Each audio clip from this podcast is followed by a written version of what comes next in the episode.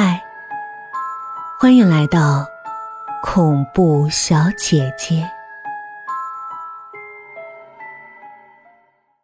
我们下乡医疗队在刘家坳的第九天，差不多把全村都走访了一遍，还差最后一家。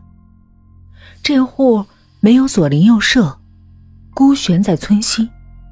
村长劝我们不要过去，他声音发颤的说。那家啊，只有个老太太，八年前就死了。见我们一脸疑惑，村长解释道：“老太太啊，辈分高，这村里人呐，都叫她四奶奶。她早年守寡，跟儿子相依为命。八年前，儿子刚娶了个媳妇儿。”没想到几个月以后，一家三口都死了。那天晚上停了一夜灵。第二天我们准备发丧，刚把小两口的尸体抬到车上，那四奶奶突然就掀开草席坐了起来，把我们吓得呀一哄而散。从那时候起啊，这村里人都知道。四奶奶是死过一次的人，可能是休克性假死。领队郑姐说，她是中医内科的副主任医师。村长却摇摇头，说起四奶奶，她原本就有些古怪。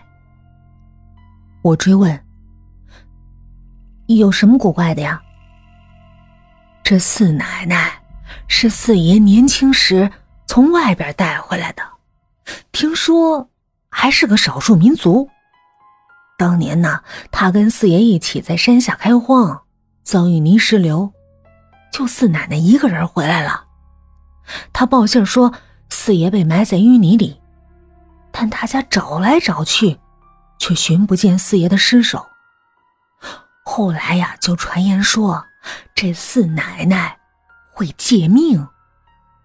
本来该死的是四奶奶，可四爷的命就被他借走了。村长唏嘘道：“再说了，八年前这事儿，俩年轻的都死了，六十岁的老人死了一夜就活过来了。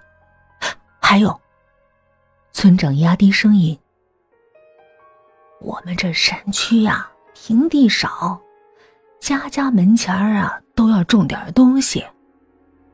可是他家门前那块地都不长庄稼，阴气太重了，不生活物。那这一家三口是怎么死的？我对这件怪事有了兴趣，村长。挠了挠头。当时听老村长说，没有外伤，怀疑是中毒，但到处都找不到什么药瓶子，那口鼻也都没出血。按理说，刚娶了媳妇儿，没道理寻死啊。那会不会是食物中毒？老村长当时也查了。我记得，他们桌上是红薯粥和腌黄瓜，我们把剩下的饭都倒给狗了，狗吃了没事儿啊。奇怪，这有什么东西能让三口人一下就死了？我望着郑姐，郑姐却似乎陷入了沉思。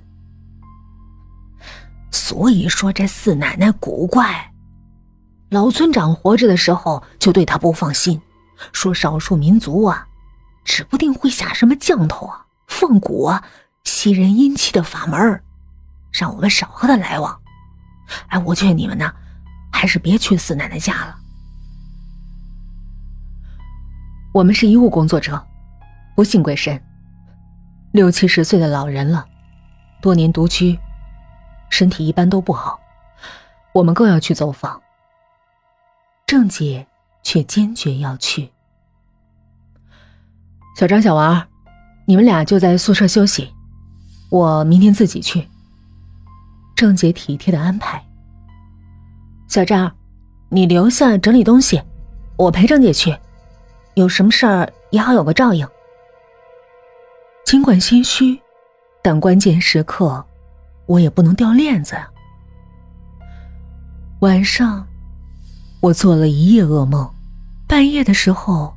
好像还隐隐听到了女子的抽泣声。